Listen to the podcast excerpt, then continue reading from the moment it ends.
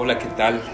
Bienvenidos de nueva cuenta a un episodio más de este teatro sin, sin nombre todavía. Seguimos en proceso de bautizarlo. Y soy Eloy Fierro. Estoy aquí con Hugo Munguía. Este, y tenemos otro invitado. Por fin será sorpresa. Se va a revelar más adelante. Como en todos los podcasts. ¿no? Ah, huevo, claro. Este, va a salir como el chacal con la trompeta. No, bienvenidos al, al episodio. Este, Juan Pablo. Juan Pablo, ¿cómo estás? ¿Qué onda? Cuéntanos un poquito de ti. ¿Qué tal, eh, oyentes? Este, pues estamos acá. eh, veníamos conversando de distintos temas. Soy yo psicólogo. Bueno, no soy porque no me gusta decir soy, sino Bien. Profesionalmente he estudiado psicología, un poco la parte de neuropsicología y actualmente psicología cognitivo-conductual. Entonces, por consecuencia, pues vamos a estar un poco enfocados en, temas mucho de pensamientos, de emociones, también integrando un poco la parte de la meditación, ¿no? Que es, creo que, digo, corrígeme si me equivoco, Eloy, es el tema que voy adelante un poco, ¿no? No, pero que sí queremos abordar. Y súper. Sí, la idea es también tener esta parte, tocar ambos, ambos aspectos, ¿no? Ambos espectros de, de, de todo este tema, tanto herramientas este, con, un, con un aspecto científico, algo que podamos realizar día a día, algo que podamos monitorear y también dar la, la, una perspectiva más amplia, algo que, que nos lleve a una exploración interior. ¿Qué tal Hugo? ¿Cómo estás? ¿Qué tal? Buenas noches, pues un gusto nuevamente estar por aquí compartiendo con el hoy, en esta ocasión que nos acompaña Juan Pablo. Eh, bien, contento de tener otra vez la posibilidad, primero de reunirnos y además de eso, pues intercambiar puntos de vista, ¿no? Poder, poder eh, compartir un poquito de nuestras experiencias. Y la vez pasada no lo hicimos, ¿no? Pero aprovecho, aprovecho este momento para comentarlo, para quienes, a quienes les compartamos eh, este, este podcast o a donde llegue, no, no lo sabemos, a veces uno no dimensiona a, a qué oídos puede llegar esto, ¿no? Estamos cruzando los dedos. Pero, pero sí clarificar que pues nada más damos nuestro punto de vista desde nuestra experiencia, desde lo que quizá hemos estudiado en algún sentido, en algunas otras eh, cuestiones lo que hemos vivido, pero siempre con mucho respeto y entendiendo que, que, no consideramos que esto sea la verdad absoluta, ni mucho menos, ¿no? Por esperando que, que sea entendido de esa forma.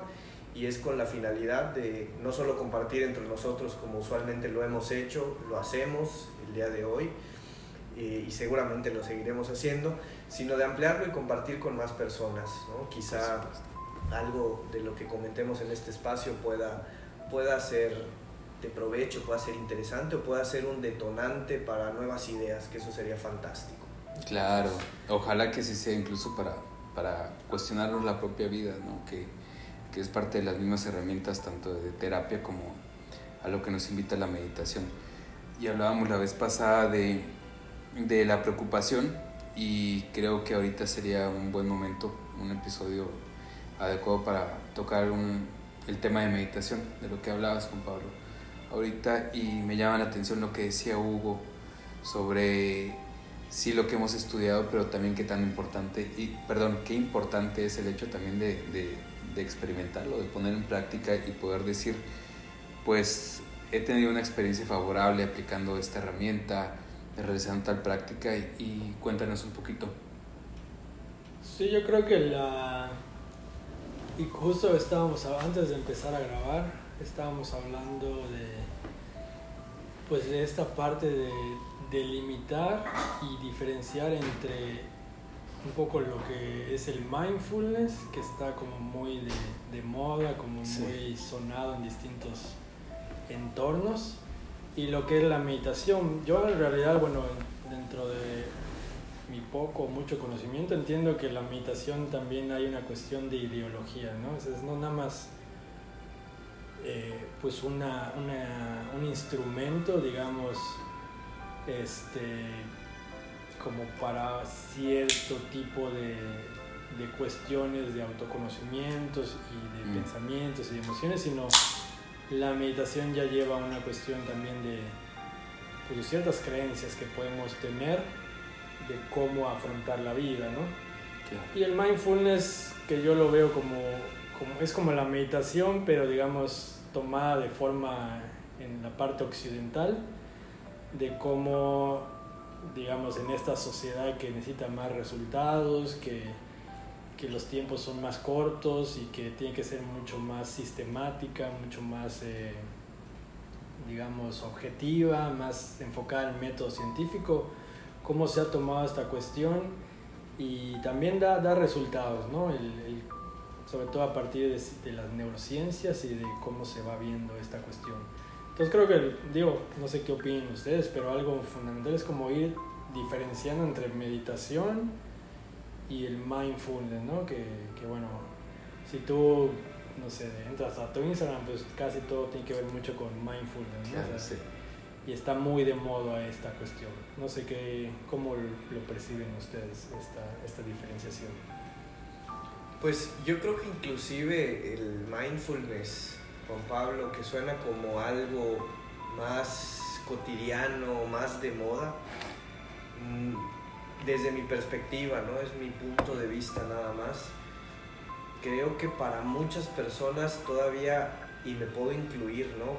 Pareciera que es algo que, que no está tan a la mano, y mucho menos la meditación, que como tú decías, diferenciando, parece que la meditación implica algo, no quiero decir más complejo, pero quizá que tiene otros elementos que lo complementan pareciera que al menos a mí me queda como que eso puede ser una diferencia muy clarita. Pero con, hablábamos hace un ratito, ¿no? De, de, concentrar nuestra atención en un objeto o a veces concentrar la atención en la respiración. Yo que estoy acercándome a ese tipo de estrategias para integrarlas en algunos procesos, hay muchas personas a las que les cuesta trabajo, o sea, pareciera un reto real, ¿no? Y creo que se relaciona con lo que platicábamos la semana pasada con, con el hoy, cuando hablábamos de la preocupación, que a veces el simple hecho de ponerme a reflexionar acerca de mi estado de ánimo no es algo que hago de manera cotidiana. Entonces el enfocar mi atención en, en procesos que damos por sentado o por o, o, entendemos como que simplemente están como la respiración ni siquiera parece atractivo el, hacerlo, ¿no? O, yo me he topado muchas veces que al intentar algún ejercicio de mindfulness hay una idea de, pero lo estoy haciendo bien o mal. Como esas categorías a las que estamos tan habituados socialmente, cuando realmente quizá no hay un hacer bien o mal, sino solo un hacer. Y en el hacer voy a ir puliendo esa, esa habilidad o esa práctica como un músculo que se, que se trabaja, ¿no? Entonces, a mí me gustaría comentar eso, ¿no? Traerlo, traerlo a la mesa, porque eso me deja a mí la idea, que, que, en mucho tiempo la, tenía yo, eh, en, en, la que pareciera que son recursos o estrategias que son para gente que está en un nivel de elevación, de iluminación, y no estoy diciendo que no, pero eso de entrada como que ya nos genera, oye, yo no soy ningún iluminado, yo, pues, yo no soy ningún santo, ¿qué tengo yo de especial para conectarme con eso? muchas veces ya esos pensamientos previos, pues, prejuicios, esos prejuicios hacen que ni siquiera lo intente o ni siquiera lo considere como algo accesible para mí. Entonces, ¿qué tanto en la práctica, como decías hace un momento, qué tanto al intentarlo termina siendo tan así? Es, es, es bien interesante lo que comentas. Eh, es cierto por un lado es, es, importante desde mi punto de vista el, tener la, esta visión amplia de, de, lo que es la meditación. Sí, darte cuenta que, que tienen objetivos más amplios que el simplemente, por ejemplo, ser más productivo o estar más presente a, a, la hora de tu trabajo para cumplir ciertos objetivos. la meditación te llama a una presencia, a estar con la atención enfocada, por ejemplo, en la respiración, en tu inhalación y exhalación, con la idea de que puedas lograr desarrollar la habilidad de sostener la atención por un tiempo prolongado. O sea, que durante un, un periodo de tiempo tú puedas estar seguro que tu atención va a estar en lo que estás haciendo, sin que tengas, sin que estés divagando por la multitud de pensamientos que nos rodean y que nos invaden durante todo el día. Ahora, en el día a día no estamos acostumbrados a realizar ese tipo de prácticas. De hecho, parte de lo que platicábamos ahorita, Juan Pablo, es que creamos resistencia incluso hacia esos estados naturales. Pues un estado natural sería el notar una, incomodidad de mi cuerpo, una inconformidad emocional, alguna cuestión este, de respuesta porque también, y me encanta que, que, ahorita estés participando, Juan Pablo, porque también es una cuestión neurológica. O sea, estamos cableados para, para reaccionar de determinadas maneras ante ciertos estímulos, porque fue parte del, del proceso biológico que garantizaba nuestra supervivencia y nuestro desarrollo como especie. Pero al final de cuentas, también nuestra capacidad racional este desarrollo de la corteza prefrontal nos permite también tomar un espacio en el que racionalmente podemos darnos cuenta que tal vez nuestra respuesta está siendo no va en la medida, no es proporcionada al estímulo o muchas veces el estímulo procede de, pensamientos anticipados o de no valorar correctamente la situación en, en su dimensión. Y al acercarnos a este tipo de lugares yo creo que lo tenemos que hacer siempre con una mente bien, muy libre, tal vez hasta un poco denominarla tal vez una mente infantil, un niño que no tiene miedo a exponerse constantemente a situaciones en las que va a aprender. Te quiero interrumpir un momento, Eloy, porque me parece relevante esto en particular. ¿Por qué un niño no tiene miedo de aprender? desde tu punto de vista. A mí me lleva a pensar en el prejuicio que decía Juan Pablo. Entonces, para ir viendo, ahorita eso me hacía ruido, ¿no? ¿Por qué, un niño o, una mente infantil se puede conectar más con esto? Quizá porque no está tan viciada con lo que vamos aprendiendo en los años consecutivos, eh, al estar en entornos sociales, medios de comunicación, etc. Entonces me lleva a pensar en eso, ¿no? Que en algún momento lo comentaba Juan Pablo, el prejuicio entonces, ¿qué, qué, rol juegan o terminan jugando los prejuicios en las formas en las que estamos pensando nuestro contexto, a nosotros mismos y qué impacto tiene eso en cómo experimentamos nuestra existencia? Va, a, a, mí me parece muy interesante esto que estás diciendo porque te voy a pasar la bola enseguida, Juan Pablo, pero contestando a tu pregunta, yo creo que va por, por aquí. Una una mente infantil no, no ha sido sujeta todavía a un estímulo tan constante que cree respuestas automáticas también dentro. Primero, o sea, no, no hay una maduración de, todo, de su cerebro, por así llamarlo. Está aprendiendo a adaptarse al entorno, está conociéndolo. Un niño también en su actuar, lo que vemos, nosotros lo que percibimos, se entrega a lo que hace, vive lo que está haciendo juega con toda intensidad. Este, todas las cosas que disfruta, ¿no? No, lo impuesto. Todos tenemos la experiencia infantil de, de, haber estado expuestos a algo que no queríamos hacer y, y pues también crear resistencia. Pero esa misma resistencia también va creando patrones automáticos de respuesta frente a ese tipo, tipo de estímulos que percibimos como desagradables. Y en un niño no están todavía formados, no, no ha pasado tanto tiempo sujetos a ese tipo de estímulos y yo creo que eso es lo que les permite entregarse a una situación, entrar con, con una mente de principiante, no creyéndose expertos en el tema y al final de cuentas eso es lo que produce siempre un aprendizaje. Aparte también tengo entendido que durante todas estas etapas de, de primarias de la vida eh, tenemos eh, neuronas denominadas espejo, ¿no? Tendemos todavía a, a, reflejar los comportamientos de nuestro entorno en un, en un contexto biológico de, adaptarnos a lo que estamos viviendo de, de, la manera más, más fácil y más adecuada. En lo personal, para mí esto, esta es una cosa de, de una expresión fractal de, lo que es el universo, de cómo se comporta la vida a nuestro alrededor.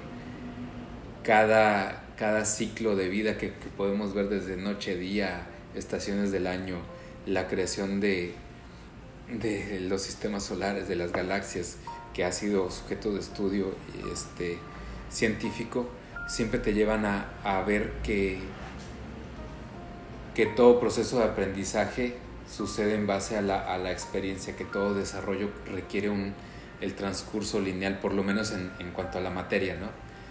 De, de, al desarrollo lineal de las cosas, en esta, en esta línea espacio-tiempo.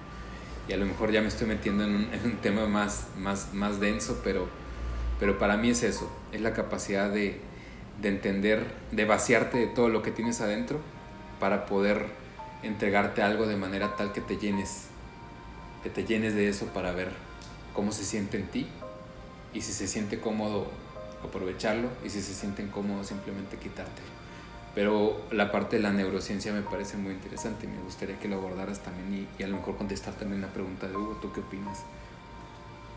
Pues eh, ahorita que, que, te escuchaba, Eloy, este, pues comparto mucho de, bueno, casi todo lo que mencionabas, ¿no? O sea, de hecho, es mucho de lo que me he cuestionado dentro de mi formación neuro, porque la, bueno, volviendo un poco a cómo se interactúa, digamos, o cómo se forman ciertas áreas del cerebro, hablando de lo que mencionabas del prefrontal, pues prácticamente el prefrontal se forma, digamos, en una cuestión social, ¿no? O sea, todo lo que tiene que ver con la parte prefrontal tiene que ver con, con la moralidad, con que donde viene mucho de la moralidad, de repente de, la religión. Entonces me ponía a pensar en cómo el neurodesarrollo de un niño se da mucho a partir de este equilibrio, o más bien, perdón, este desequilibrio entre ser al principio mucho sensación, ir construyendo su percepción, pero pasar a una cuestión ya de abstracción y digamos de estar muy enfocado en su pensamiento. Entonces, si vemos, por ejemplo, un neurodesarrollo de cualquier sujeto, pues pasa de esta parte de, de vivir como una mente primeriza, es decir, mucho sentir, a luego pasar totalmente a lo contrario, ¿no? Poco sentir y mucho pensar. Y así, si tú vas observando a cualquier sujeto en esta sociedad occidental que, digamos, no está muy enfocada en esta parte del mindfulness o de de la meditación, pues es mucho pensar. Este, este desequilibrio entre estoy constantemente pensando, pensando a futuro, pensando a pasado, es decir, todo es pensamiento, ya no hay sensación. Es decir, salgo y está lloviendo y ni siquiera me doy cuenta si está lloviendo, o me doy cuenta, pero, pero no de esa forma de sentir la lluvia, es decir, narro la experiencia y listo. O sea, es como que vamos pensando y pensando y pensando y estamos ya totalmente en esta línea de, de, ser racionales, ser lógicos y no nos movemos de ahí. ¿Por qué? Porque la sociedad nos indica que quién es la persona inteligente, la que es más racional, la que es más lógica, la que puede tomar decisiones, de, incluso hay ahí todo un debate, la que puede tomar decisiones de manera racional, si, digamos, sin sentir la emoción es la persona que, que es la ideal, ¿no? La que toma decisiones en frío. Entonces, eh, estamos yendo a esta construcción del prefrontal y digamos de, aplaudir todo esto que tiene que ver con, que también, bueno, va en esta línea de las neurociencias, de que el prefrontal es lo mejor que le puede suceder al ser humano, que tiene que ver con todas estas características que nos hacen exitosos en el mundo que tenemos que estar, ¿no? Es decir, yo tengo que tener muy buena memoria prospectiva, yo tengo que ser, tener muy buena atención, tengo que tener todos estos esquemas muy bien adaptados para poder ser, no sé, una persona que en una empresa pueda ser un gerente exitoso, ¿no? O todo esto, ¿no? Entonces nos venden toda esta cuestión cuando en realidad eh, pues la parte de la sensación es sumamente importante, ¿no? Y digo, tampoco, yo me cuestiono mucho toda esta parte en el sentido de, digo, ¿qué tanto es una línea u otra? Y en realidad, la verdad es que es un equilibrio, ¿no? Entre sensación y pensamiento. Y el pensamiento tampoco lo podemos como, como decir, no, tenemos que ser totalmente sensación y emoción y el pensamiento dejarlo a un lado. Pero finalmente somos seres humanos y, y hemos estado, este, a ver, te paso la palabra. Es que llegó la pizza, para quien sea que nos escuche, ahora no estamos consumiendo cerveza, sino pedimos una pizza. Sí, es interesante esa parte, este, sobre todo porque efectivamente si tuviéramos un, un sistema eh, social diferente, un modelo de éxito distinto, eh, y eso fuera lo, lo convencionalmente aceptado, también nuestro modelo de adaptación de, de, la corteza prefrontal sería distinto, ¿no? O sea, tal vez el, el, la relevancia que le damos socialmente no, no sería tanto.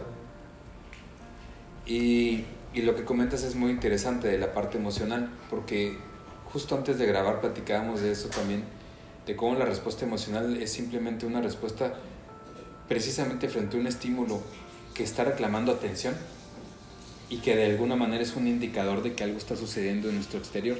Lo que tú dices ahorita, sale uno ni siquiera se da cuenta que está lloviendo, no obstante hay humedad, no obstante huele diferente, no obstante se siente diferente, de alguna manera lo percibes y no lo notamos. Sí, que de ahí viene también el... O sea, mi experiencia, y bueno, retomando, porque creo que, bueno, al menos creo que me desvío un poco del, del tema, retomando no, un poco la, de la, la parte de la meditación y el mindfulness, creo que ese es el gran valor de, pues, de esta conversación y de, de que aunque parezca como, pues no sé, muy de moda de todos estos temas y muy choteado o como se le pueda llamar, en realidad es una herramienta fundamental e incluso una ideología, si te quieres meter mucho más allá, una ideología fundamental de vida, claro. que obviamente sí, pues sí genera una digamos, cuestión disruptiva con otros enfoques más occidentales, pues sí. Pero bueno, en mi experiencia es algo fundamental generar este equilibrio. Es decir, tampoco irnos totalmente a la sensación y emoción y que olvidarnos del pensamiento, pero tenemos que generar este equilibrio. Y, y lo veo, digamos, en, en una cuestión que también, lo que hablamos hace un momentito, de automatizar. Yo creo que la, cualquier tipo de vertiente que, que, se pueda, digamos, practicar, ya sea más enfocado al mindfulness o a la meditación, eh, pues tiene que ver mucho con generar este automatismo de cuestiones tan sutiles como, como respirar. Por ejemplo, yo ahorita estoy conversando con, con Hugo y con Eloy y de repente puedo ser, puede ser que me olvide de respirar. Claro. Y muchas veces ni siquiera estamos pendientes de, de, del respirar o de cualquier tipo de sensación o incluso la narramos, por ejemplo, lo que hablábamos de la lluvia, salimos, está lloviendo y a lo mejor lo siento, pero digo, ay, qué feliz que soy por la lluvia y ya estoy narrando la experiencia, es decir, Exacto. no estoy experimentando, sino yo estoy diciéndome a mí mismo que, ay, qué rico la lluvia, ¿no? O que está oliendo esta parte de la tierra, la tierra mojada que constantemente la mente está ahí habloteando, narrando y tenemos que sentir nada más, sentir, o sea, y ahí es donde va el equilibrio, es decir, lo que hablamos hace un momentito, hay 24 horas en el día. ¿Qué 24 horas? Sí. cruzando ahorita la chela. hay 24 horas en el día y tenemos que de esas 24 generar este equilibrio, de sí pensar, porque pues tenemos que pensar pues por las cuestiones del trabajo, de todo lo que tenemos que hacer, pero también sentir. Si te bañas, haz de cuenta y sentir toda esta parte de, pues, del agua o la experiencia o cualquier tipo de experiencia, así sea la más sutil. Les pongo un ejemplo, la otra vez yo me estaba bañando y no me había dado cuenta de las losetas de mi baño. Llevo ahí en esa casa viviendo cinco años. Sí. Y obviamente sí las había visto, pero no las había sentido con el tacto, o sea, Ok. con, totalmente conscientemente. O sea, tocando y no narrando la experiencia, sino sintiendo la experiencia. Claro. Y fue algo así como muy, no sé, Revelador. revelador. Y son estas cuestiones que, que son importantes, ¿no? Que nos da la meditación lo que comentábamos hace un momentito antes de grabar hoy es esta parte de ser consciente constantemente, que es sumamente complejo, parece un juego, digamos que no es tan, tan difícil, pero bueno, a mí se me ha hecho súper complicado el, el estar consciente en todo momento. De hecho, digo, sería súper complicado estar las 24 horas del día consciente de todo lo que haces. Claro. Sí, pero, pero creo que es, sí es prácticamente imposible, pero hay casos registrados de, gente que lo ha hecho. De todo lo que haces, toda la experiencia. exacto, yo creo que a eso, por ejemplo, en, en, la meditación budista se le llama la, la, la conciencia o la, la mente ecuánime y también no voy a entrar tanto en, ese tipo de definiciones porque no he estudiado budismo formalmente y no quiero decir una burrada, pero lo que me refiero es que sí hay gente que lo ha logrado de tal manera que ha logrado una liberación en ese sentido. O sea, a eso se refieren con el Buda, por ejemplo, pero a lo que yo me refiero es que tienes toda la razón y me gustó lo que dijo Juan Pablo porque creo que él contestó mejor la pregunta que tú planteaste. Es esa parte en el, que desmitificas ese, ese aspecto de la meditación y simplemente te das, te das cuenta que sentarte a tener experiencias que no, has, que no has tenido la oportunidad de darte durante muchos años en la vida o durante tu día. Simplemente sentarte a estar respirando, a sentir que se siente ser tú en un momento determinado y a veces te sirve que algunos ejercicios te guíen, como los ejercicios de mindfulness. No sé cómo tú lo has experimentado en la práctica, que, Sí, a, mí me llama la atención porque esto que comentan, porque a final de cuentas, cómo se pueden romper algunos paradigmas o algunas ideas tan arraigadas que uno tiene, en las que estamos acostumbrados a que siempre hay un maestro, siempre hay mm. alguien que nos dice si lo estamos haciendo bien o lo estamos haciendo mal. Entonces, ¿cómo sé que el conectarme con esa experiencia, realmente me estoy conectando con esa experiencia y no es cualquier otra cosa. Eh, ahí está la, para mí una de las claves, porque la mente va a tender a decir, ok, estás respirando y sintiendo cómo se infla tu diafragma, cómo se contrae tu abdomen, ah, pero cómo sé que esto es lo que tengo que hacer realmente, cómo me estoy acercando a lo que se supone que debo de sentir si no tengo conciencia de haberlo sentido quizá en mi infancia, porque no tengo recuerdo. Claro. Entonces yo creo que eso es uno de las, de las limitantes muy interesantes para quien quiere incursionar a ese tipo de práctica, porque estamos tan acostumbrados a que hayan parámetros aprobatorios, desaprobatorios, a que hayan competencias, porque estamos eh, siendo formados en sistemas académicos muy, muy específicos en lo que está bien, está mal, en la respuesta correcta, incorrecta, en el aprobado, en el no aprobado, inclusive en el condicionamiento de la educación de los padres. Eh, lo que está bien, lo que está mal, la palmadita o el castigo. Entonces yo creo que eso es un punto clave, el cómo romper esa cadena, ese, esa limitante de lo que estoy haciendo realmente es meditar claro. o no estoy meditando. Entonces, eso para mí es una pregunta elemental muy interesante y me llamaba mucho la atención algo que comentaba Juan Pablo, me hizo pensar en una historia que desde hace muchos años quiero escribir pero no he escrito, que ya hasta tengo el título pero no, no, no la he desarrollado. Bueno, primicia, aquí hay que sentar una trompeta. Que se llama eh, Mundo Cerebro y pensaba qué paradójico es que pareciera que esto que nos comentaba Juan Pablo hace unos minutos, eh, que la tendencia de lo aplaudido, de lo aceptado socialmente, de lo que nos permite acceder a puestos, es el sentir menos y pensar más. De hecho, yo había escuchado que en muchos casos, por eso en la política durante tanto tiempo se privilegiaba a los hombres, porque hay esta idea de que la mujer es más emocional y para cargos directivos, para cargos que implican decisiones muy relevantes, es mejor no involucrar la emoción, sino la razón.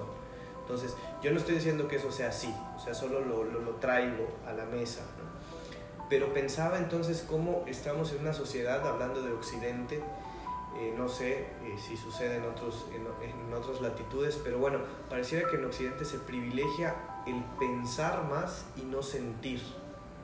Y decía, qué paradoja es esto, que es lo, la, la, idea, no, no me la vayan a piratear, la idea de, esta, de este texto que quiero escribir, Mundo Cerebro, en el que se está desarrollando mucha tecnología para que los robots puedan experimentar emociones, pero a la pos, a, a, de manera simultánea y paradójicamente queremos que los humanos experimentemos menos emociones y seamos más racionales. Entonces estamos como que en este ciclo, ¿no? De queremos que lo que no tiene emociones lo logra desarrollar y lo que sí experimenta emociones nos distanciemos de la emoción.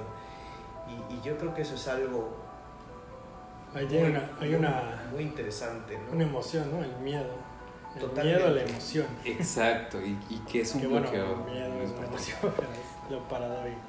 Y, y, y, a mí eso me llama mucho la atención, ¿no? Cómo privilegiamos el no sentir y que se relaciona mucho con lo que platicábamos acerca de la preocupación, con estas estrategias que, lo, que, que, que se mencionaban de eh, no, no buscar no preocuparnos, sino diferenciar qué preocupación es productiva y qué preocupación no es productiva.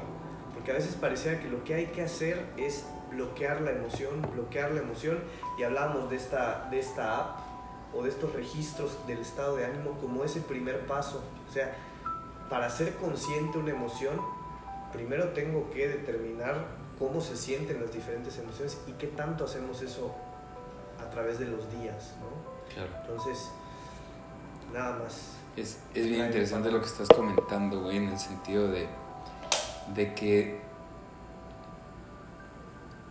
la meditación lo que te invita a hacer es precisamente a a poder enfocarte en aspectos que no, no les prestas tanta, atención, pero en sí misma también te, te lleva a encontrar que ambos mundos se tienen que comunicar de manera necesaria, que es lo que tú decías ahorita, Pablo. O sea, ni, ni puede ser completamente sentir, ni puede ser completamente pensar, pero en un sentido también es el mismo, la misma aproximación la que tienes que de la que tienes que ser consciente. Por eso sí hay escuelas de meditación, porque en esta realidad social donde nosotros estamos acostumbrados a, a, convivir, nos hacemos ese tipo de preguntas. ¿Cómo sé si lo estoy haciendo bien o si lo estoy haciendo mal?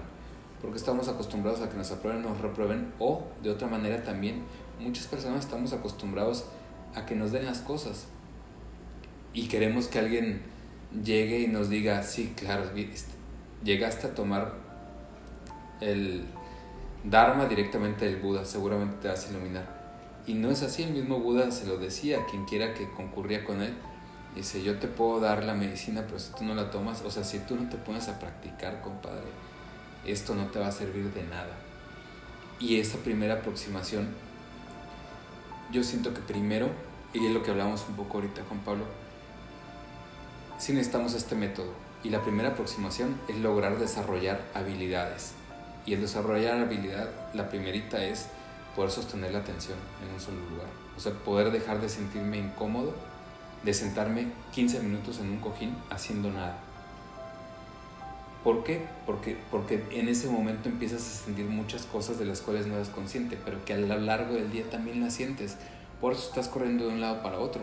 Por eso te estás narrando tan constantemente escenarios presentes y futuros, anticipándote a todo esto, relacionando un poco con la preocupación.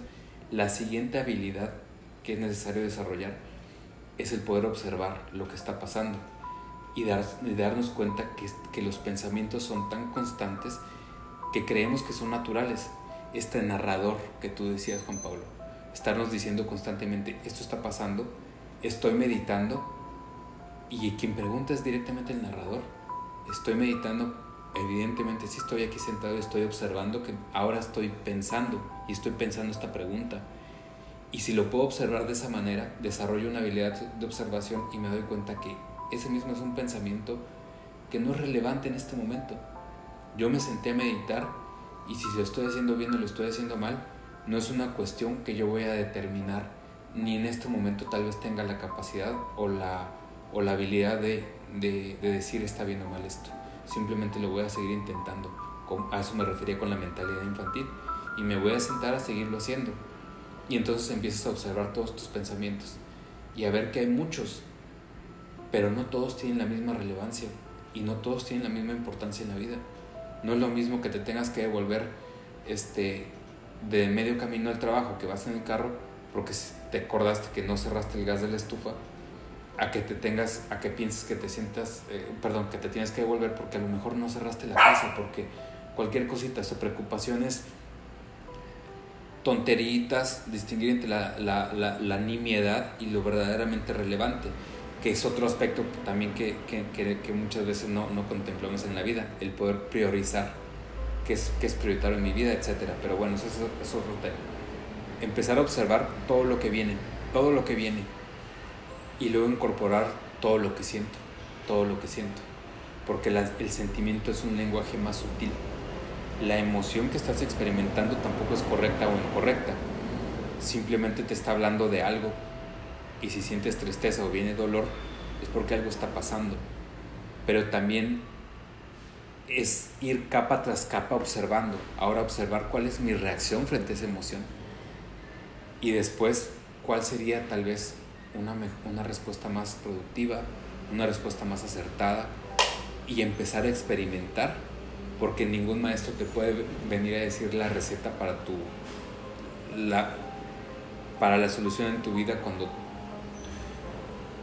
cuando tú mismo eres el maestro y eso es a lo que te llama la meditación, a darte cuenta que la responsabilidad en todo momento siempre fue tuya. Y la única responsabilidad que tenías es de una manera de una manera muy sencilla es crear una relación amistosa y de completa aceptación contigo mismo para dejar de ser tú el mismo narrador de una vida miserable y estarte planteando a cada momento escenarios que no van a suceder, que no tienen por qué suceder y que muchas veces ni siquiera son racionales, pero que los tienes ahí presentes y empezar a desarrollar la capacidad. Y entonces la única constante de todo lo que he estado diciendo durante todo este momento es el desarrollo de habilidades.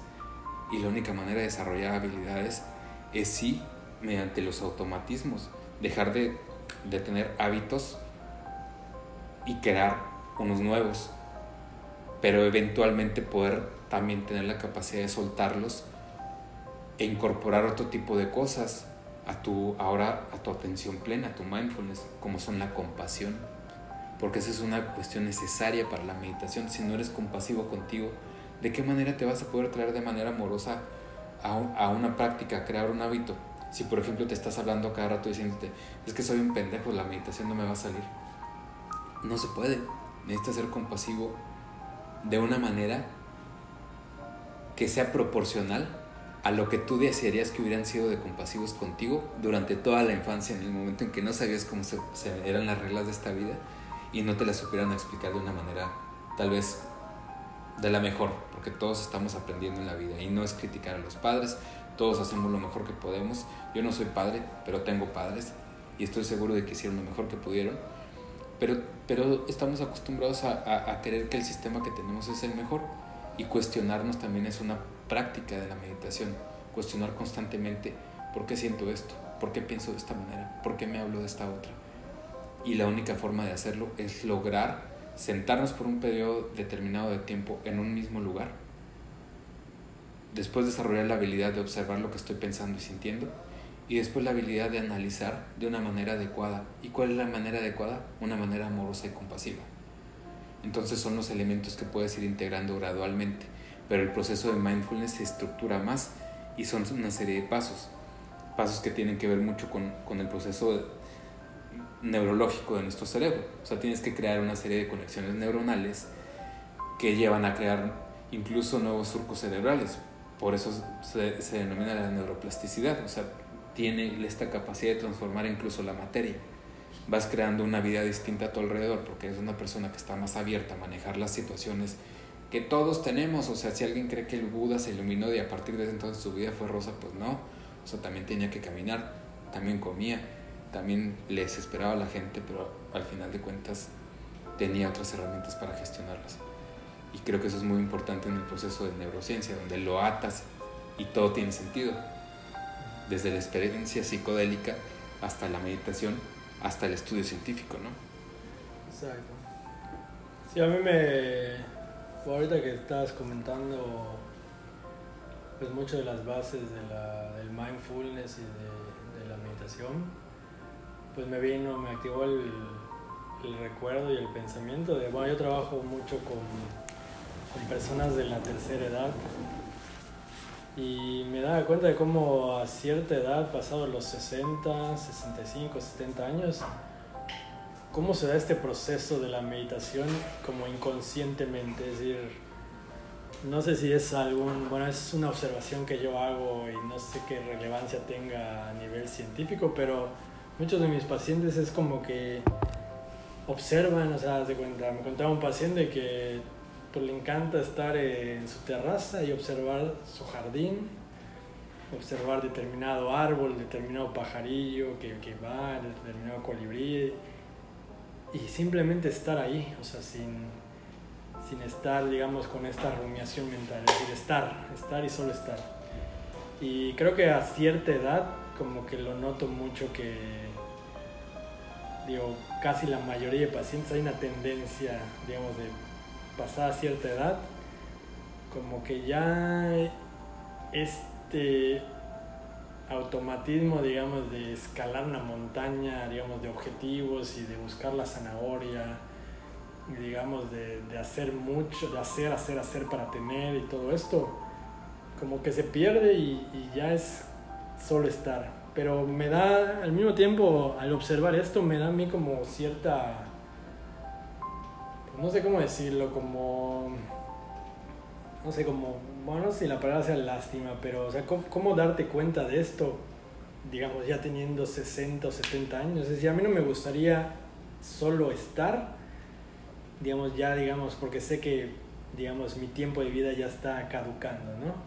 O sea, tenemos tanto tiempo en la vida, digamos, tanto tiempo, digamos, para, para poder disfrutar, que por qué hacerlo ya cuando escalamos la montaña. Es decir, podemos, sí escalar la montaña, digamos, sí es nuestro objetivo, pero estar constantemente parándonos a disfrutar el paisaje. Yo creo que igual es lo que hablábamos también ahorita con, antes de, de empezar a grabar, este, bueno, sobre todo con, con el hoy, esta parte de, de, que ciertas generaciones han sido, digamos, o sea, han tenido este aprendizaje, esta creencia de que se tiene que escalar una montaña, digamos, de objetivos. Que el objetivo puede ser, hacer dinero, digamos, hacer conocimiento, es decir, tener títulos, eh, tener poder, es decir, cualquier cosa que se te venga a la mente, pero escalar una montaña de objetivos. Y como pues muchas veces, bueno, yo he notado este patrón de que en ciertas generaciones, o sea, hasta que estoy arriba ya puedo sentar y poner mi silla y disfrutar, pero antes no, o sea, antes tengo que estar ahí pedaleando y sufriendo y, digamos, no disfrutando el paisaje. Cuando realidad tú puedes estar subiendo cada peldaño de esa pirámide, de esa montaña y, y disfrutar, estar del momento. Finalmente, bueno, vivimos en una sociedad occidental y sí mucho está esto de no, podremos negar que tenemos trabajos y tenemos objetivos y que finalmente tenemos este, este chip de, digamos, de, de tener metas, ¿no? de, de, este prefrontal que hablábamos hace un momentito, de, de, ponernos metas y perseguir una zanahoria en cierto sentido. Claro. Pero bueno, no nada más es el perseguir la meta, sino disfrutar el perseguir esa meta. claro. poner mi silla y ya llegué a esta, esta parte de la, de la, de la montaña, pero la disfruto. Luego puedo que me, me, me, digamos, quiera subir otra parte de la montaña, pero voy disfrutando mientras voy subiendo, ¿no? Entonces eso me vino ahorita a la mente y sobre todo lo relacionaba con los pacientes que tengo, que por qué poner la silla hasta el final, ¿no? O sea, ya cuando estoy hasta arriba y tengo 70, 80, 90 o 100 años, ya puedo disfrutar ahí. Pero lo demás vida la estuve ahí, digamos, padeciendo. Sufriendo yo no sé si sea una respuesta, pero para ir a, eh, Adelante. comentando claro. punto de vista, yo creo que tiene que ver con el tipo de, de sociedades en las que vivimos, en las que, y, y, y, creo que hace mucho sentido lo que yo les decía, la dificultad para muchas personas de acercarnos a la meditación, porque estamos en sociedades que nos invitan continuamente al hacer a la productividad. Si no produzco, no soy valioso para el sistema. Entonces, ¿cómo va a ser algo valioso para mí el sentarme a no hacer nada y solo estar? Entonces, inclusive me llevaba a pensar en, en nuestra sociedad occidental cómo se ve al adulto mayor, como alguien que ya no sirve, ¿no? como alguien que ya no es productivo, como alguien que ya pasó su, su mejor momento, hasta lo decimos de esa forma, ¿no? Ahorita estoy en mi mejor momento porque tengo 35 años. Cuando yo tenga 60 ya pasó mi mejor momento. No necesariamente, o sea, mi mejor momento puede ser este, ¿no? Y este puede ser cada día de mi vida. Pero cómo hasta etiquetamos y segregamos, lo vemos la gente, yo no me dedico a eso, pero la gente que trabaja en recursos humanos, cómo ponemos lineamientos de edad. O sea, para este puesto se requiere que tengas de esta, esta, esta edad, porque ya partiendo de esta edad ya no eres tan productivo. Entonces, creo que todas esas concepciones, esas ideas dificultan el que yo vea como algo valioso el sentarme a hacer y no a hacer, porque no estoy siendo productivo, no estoy siendo provechoso y que discriminemos a los adultos mayores como, bueno, ya, pobrecitos, que se vayan y que descansen y quizá eso es lo que hace que la silla, que decía Juan Pablo, se sitúe hasta esos puntos de la vida. Porque es cuando ya es permitido socialmente que yo, pues ya me retiré, la fore para el retiro es eso. O sea, ya me puedo retirar porque ya le chingué y trabajé toda la vida y produje, pero sacrificando qué? Y quizá es eso que tú decías, Juan Pablo, sacrificando el proceso, sacrificando el sentarme y disfrutar lo que vengo construyendo. Y yo creo que eso nos hace pensar, bueno, al menos a mí me hace pensar y cuestionar el tipo de sociedad en la que vivimos, el tipo de personas que fomentamos ser y que le exigimos a veces a los otros también que sean. Sí, sí, está. Es fuerte eso. Y al final de cuentas, eh, eh, me llamó mucho la atención lo que dijiste ahorita. Sentarnos a hacer y sí, es cierto, es, es necesario replantear el, el, el enfoque. ¿Hacer con H o con.? Ser con, con S. Oye, aquí la ortografía con C, ¿no? Sigue, sigue. Sí, sí. No, sigue grabando. Aquí estamos cuidando que siga grabando todo este rollo. Este. Y, y, y es curioso porque, porque, porque quiero hacer esa anotación es precisamente darme también la, la, la oportunidad de, de, de, tener un espacio para, para experimentar el ser, o sea, qué se siente ser, porque de hecho somos, y también es parte de lo que hablábamos ahorita, de, nuestro, de, la, forma de, cómo nos comunicamos, de cómo la, estructura de nuestro mismo lenguaje nos hace tener un pensamiento limitado porque estamos acostumbrados a hablar de esa manera. Y al final de cuentas no dejamos de ser, y eso es lo que llama ciertas escuelas de, de, de, meditación o ciertas filosofías en el sentido de que simplemente te tienes que dar cuenta que nunca has dejado de ser, que solamente tenías que poner tu enfoque ahora en esta parte y empezarte a apropiar de esa, de esa situación en la que te puedes distanciar de los estímulos exteriores y empezar tal vez ahora sí enfocar el trabajo de, de tu corteza prefrontal. Y en lugar de estar haciendo elaboraciones y especulaciones que producen ansiedad mejor dirigir esa energía hacia este, un análisis de, de, qué es lo que está sucediendo realmente en mí y empezar a tener un cuestionamiento activo de, de, de, lo que me dijeron que era la vida, de lo que me dijeron que estaba bien, de todas las cosas que con las que incluso no estoy satisfecho o satisfecho. Lo que dices ahorita de la montaña me pareció este, fenomenal porque puede ser incluso que subas dos tramos de la montaña y al final descubras que a ti te gustan los valles y que, te, y que te quieres bajar. Porque al final de cuentas, simple, hablando en términos llanos, la cosa más maravillosa de la meditación que yo he escuchado es de un maestro tibetano que dijo, la meditación no es nada particularmente excepcional, es algo bien sencillo, pero en sí misma es muy profunda y consiste simplemente, esa es una interpretación mía, yo no estoy diciendo nada que haya dicho un Buda o algo, para mí simplemente ha sido el unir mi experiencia externa de escalar una montaña, cualquiera que sea la que yo escojo escalar, con la experiencia interior de escalar la montaña. De, el paso de ir escalando la montaña. Y si no me gusta esa montaña, dejarla.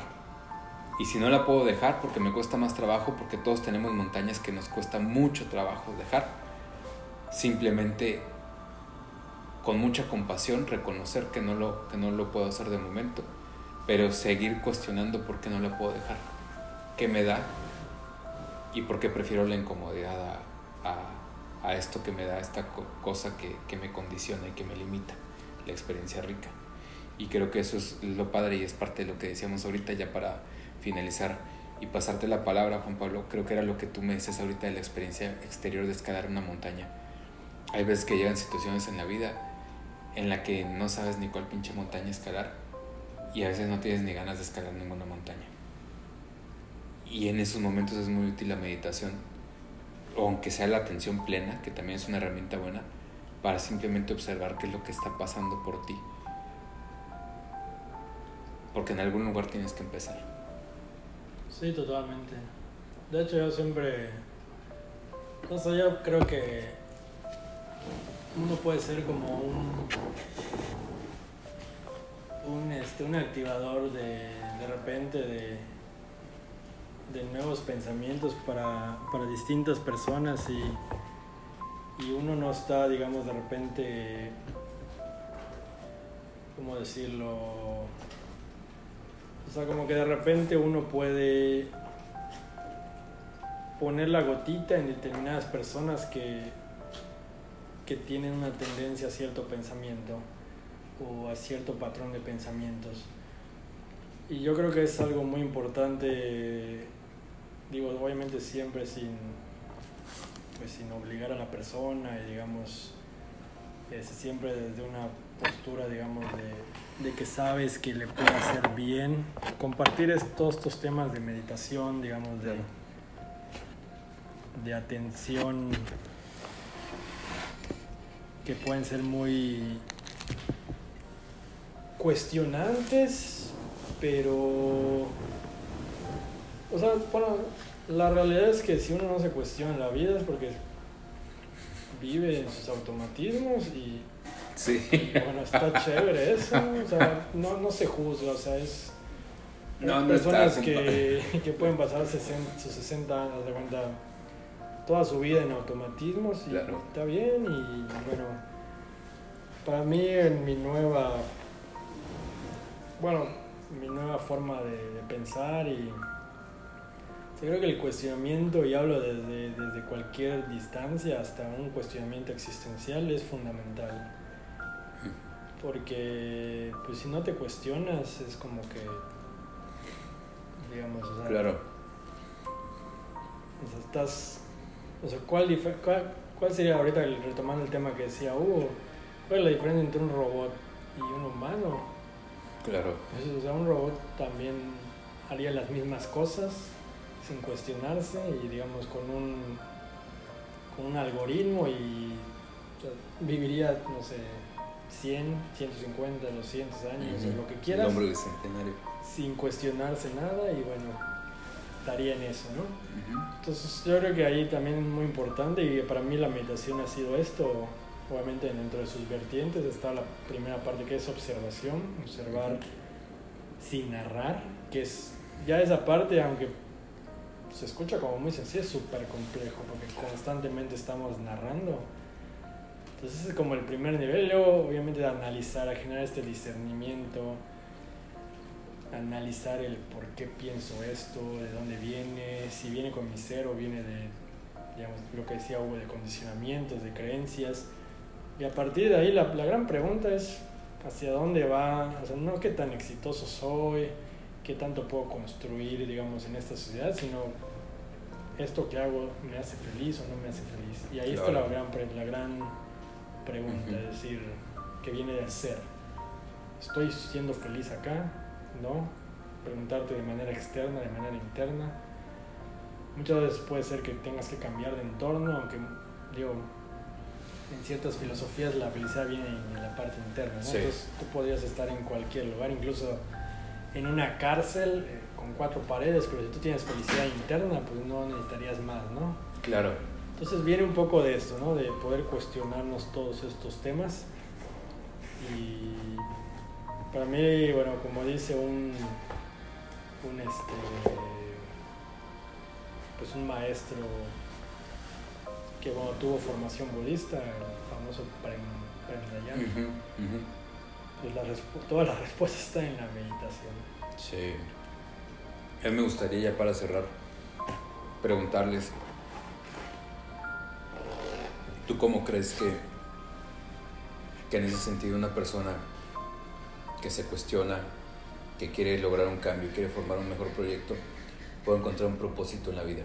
pueda encontrar algo con, con, lo que se sienta feliz de manera interior, que le pueda proveer. ¿Tú qué has encontrado en tu experiencia, Hugo? Yo creo que el cuestionamiento. Ya acabo de comer. De inicio, así es. Estoy comiendo. Eh, el cuestionamiento, de alguna forma, dependiendo de las preguntas que me haga también, creo que el cuestionamiento puede sonar como algo muy específico, pero depende del tipo de preguntas con las que me cuestione. Creo que también eso va a ser clave.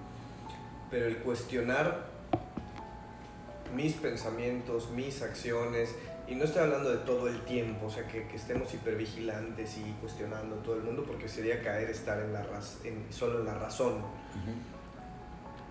Pero el cuestionamiento nos puede acercar de alguna forma a ver la experiencia sin tanto prejuicio, que es lo que busca el modelo cognitivo, el buscar evidencia, buscar evidencia en, los, en, lo factual, en los hechos, en lo que ha sucedido. Y yo creo que eso nos puede acercar a ver la realidad de una forma más objetiva. Yo creo que ya de entrada eso es, eso es un gran recurso, porque todas las personas todas las personas, yo creo que ninguna se salva, al menos que seas un iluminado, probablemente, tal vez no lo sé. ¿Quién sabe? Pero estamos sujetos a sesgos cognitivos, estamos interpretando, pero esas interpretaciones muchas veces no tienen fundamento. Y ya ahí estamos experimentando o estamos creando una realidad que quizá ni siquiera está sucediendo. Yo creo que eso es algo que nos permite el cuestionamiento profundo realmente discernir, como decía Juan Pablo hace un ratito, qué de lo que considero relevante para mi vida es porque realmente lo considero así o es porque algo de presión social, de presión familiar, de etcétera, me lo ha impuesto o me lo ha instruido como relevante y quizá en el fondo para mí, pues sabemos de muchos casos, por poner un ejemplo, ¿no? Pero hay muchas personas que son homosexuales, pero se mantienen casadas o estuvieron casadas con hijos para cumplir con la expectativa social y, tienen una vida alterna sin poder ser realmente, que es de lo que estamos hablando, ¿no? A veces el ser no tiene solo que ver con, con la meditación, sino con la expresión de lo que realmente es genuino conmigo mismo. Y creo que el cuestionamiento nos lleva a poder descubrir realmente estoy siendo por mí o estoy siendo por complacer una expectativa de algún tipo. Entonces creo que eso es lo que yo podría comentar. Está muy interesante. Veo que acabas de tomar una rebanada de pizza, así que come, güey. este, fíjate que me llama mucho la atención eso porque sí, tienes toda la razón. La expresión de, de, de, de cada persona, algunas alguna gente, creo que Wayne Dyer le, llamaba la música de cada, de cada uno, que cada uno tiene, este, es necesariamente parte fundamental de, de, ser. Porque ser natural es precisamente fluir con esto, expresión viva que eres tú, en cualquiera que sea la dimensión. Y no podemos pensar que, que mediante el uso de la fuerza, es decir, reprimiendo, vamos a, poder lograr callar lo que naturalmente emana en, alguien, en cada uno de nosotros. Y para mí la, meditación es, es, el, la herramienta fundamental este, para, para encontrar estos propósitos de vida, sobre todo por el hecho de que en la meditación te permite familiarizarte con estas sensaciones, estímulos, bueno, respuestas a estímulos de tu cuerpo. Porque al final de cuentas son, son, son las señales que te indican